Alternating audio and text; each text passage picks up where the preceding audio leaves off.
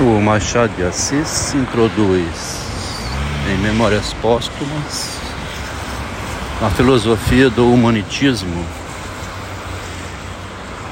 é, no personagem Quincas Borba. Nessa filosofia do humanitismo, o princípio é, por detrás da filosofia é o Diógenes,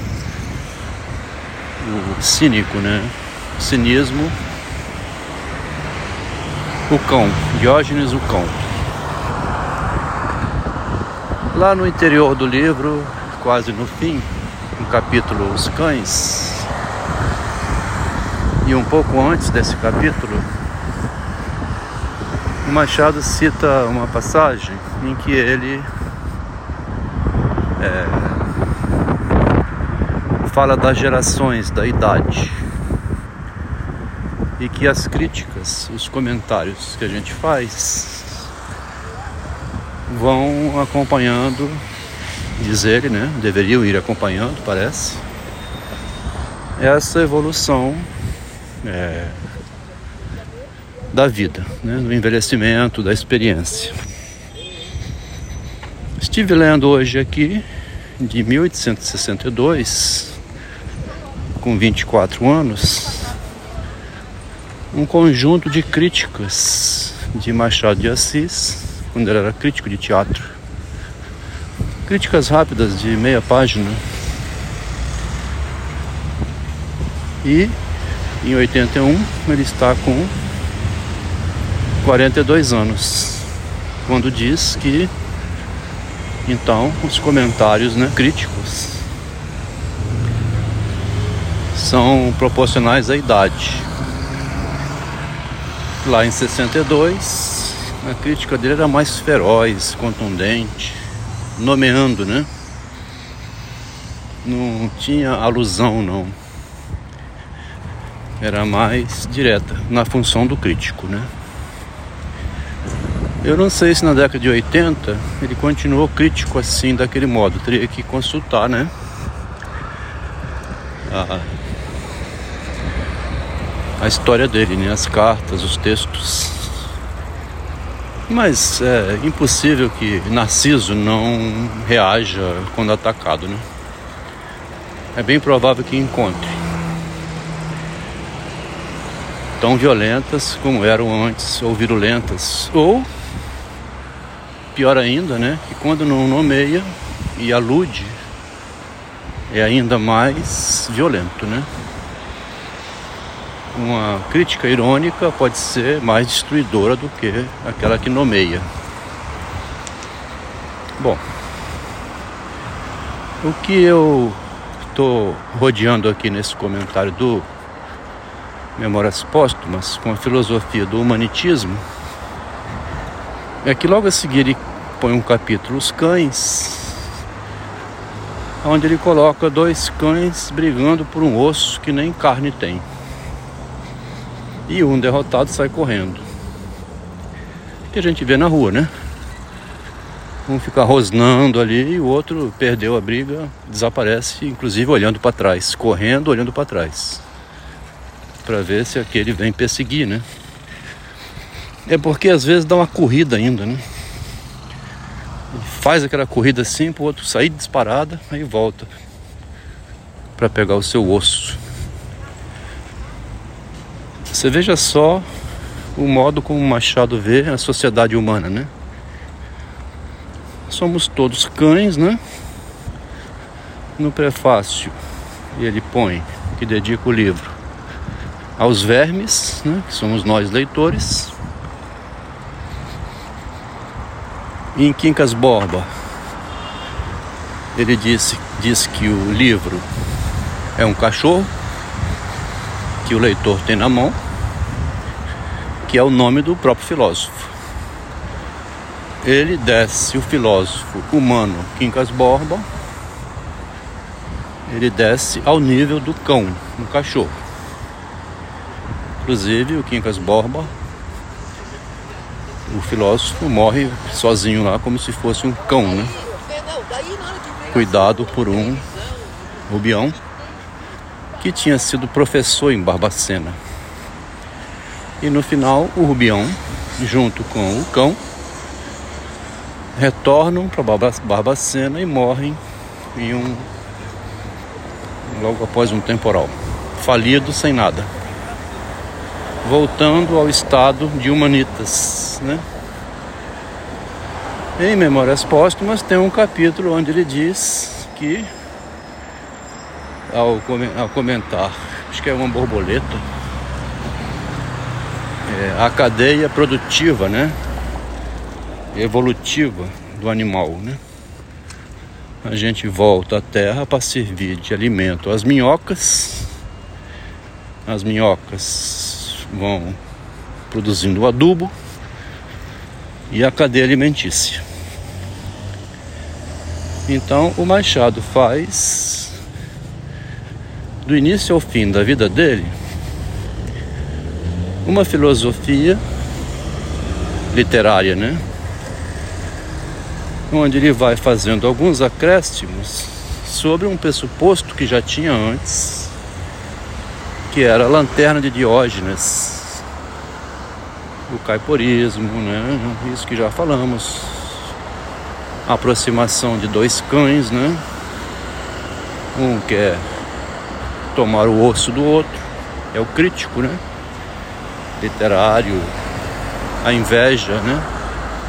Pelo narcisismo do outro que está se projetando pela imagem e eu quero para mim isso que eu vejo o outro conseguindo. Afinal, a Rosinha tinha decaído em dois anos, né? Para a condição de empregada. E a Sofia, amiga de escola, era ama. De onde a Rosinha conclui que ela quer também um posto de ama, de quem usa luva melhor do que é, Sofia, que vive uma vida criticável, né? Que ele diz. E a Rosinha, que é uma vida onde a imagem social dela, né, o narcisismo, seja mais bem visto. No caso, casando com Durval. O Machado se interessa por essa peça, nessa tradução, porque ele quer mostrar como a pessoa consegue ter sucesso na vida também, né? Como é que o Machado de Assis teve sucesso na vida enquanto pessoa?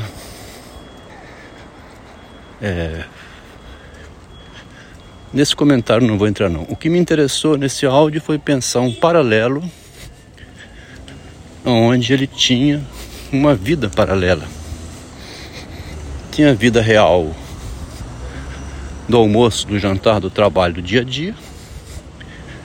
E tinha a vida literária dele, da onde ele se afastava do real para é, construir a narrativa, né? Ele diz em algum lugar que acho que é infelicidade, que a literatura é uma religião dele. Lá, Mar de Alencar, em 1908, ele vai dizer que a literatura foi terapêutica, o benefício de uma terapia. Agora, voltando ao Memórias Póstumas, ali nesse capítulo, logo após a briga de caixa de cães, né? Ou dentro da briga de cães, ele fala: vamos fundar um jornal para destruir essas religiões, né? Fundar um jornal é ambíguo. Porque o Dostoiévski, lá em 1870, na Rússia, virou panfletário, né? Ele publicava as ideias dele, ia para a porta da fábrica, das empresas, para a rua, aglomerado de gente, é, dizer o que ele pensava da vida humana, né? Da realidade. Ele também viveu vida de cão, né? Quando quase foi morto e enviado para a Sibéria. O Machado vê a sociedade humana, né? Devido à vaidade, como cães impiedosos, lutando uns com os outros, com o objetivo de ir adiante crescendo na vida. Me dá a impressão, na minha leitura, que ele vislumbrou em 1858, 59, com o jornal e o livro, vislumbrou esse jornal que ele menciona em, Dom, em Memórias Póstumas. Um jornal que ele menciona para destruir essas religiões, essas filosofias cansativas que não consideram, não partem do princípio do homem como um cão, um cão de Diógenes, né? Esse animal que fica roendo um ao outro através das palavras, né? Das críticas sociais. Porque eu hoje botei um texto na internet pelo lado aqui da mulher, né? Principalmente a mulher por ser extremamente reprimida e que se volta como repressora, desviando o ódio que é virado para dentro, virando esse ódio para fora, destruindo conquistas que seriam benéficas para ela. Destruindo o casamento, o admirador recebe urina na cara, né? A outra vai fazer sexo com o mendigo e não sabe quem ela é. Porque a fuga para o imaginário, que o Machado tanto critica, permite o folclore, né? A mula sem cabeça, o saci pererê. Depois, quando ela volta, ela não sabe onde ela esteve. Né? Essa perda de contato com o real indo ao imaginário pode fazer com que no retorno não recupere o real, né? Haja um problema de recuperação do real. Então, o Machado segue do início ao fim, desde 59 a, 2000, a 1908, se fazendo acompanhar de uma literatura que vai trazendo ele sempre de volta ao real, né? Essa que é a parte curiosa, porque nas críticas dele, ele está sempre mostrando que no fim das contas o real reaparece. Você precisa acordar dos sonhos, acordar de manhã e ir trabalhar, né? Acordar de um elogio e voltar à realidade. É impressionante, né?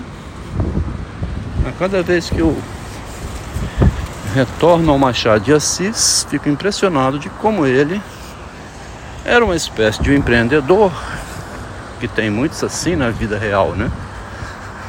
Que vai calculando do início ao fim. Ele não faz um Eike Batista assim, megalomaníaco e louco, né? Ele vai sempre milimetricamente reinvestindo e ele no final criou a academia que ele tinha vislumbrado lá no início, através do jornal, e no fim ele criou o jornal dele, que ele diz no Memórias Póstumas, né?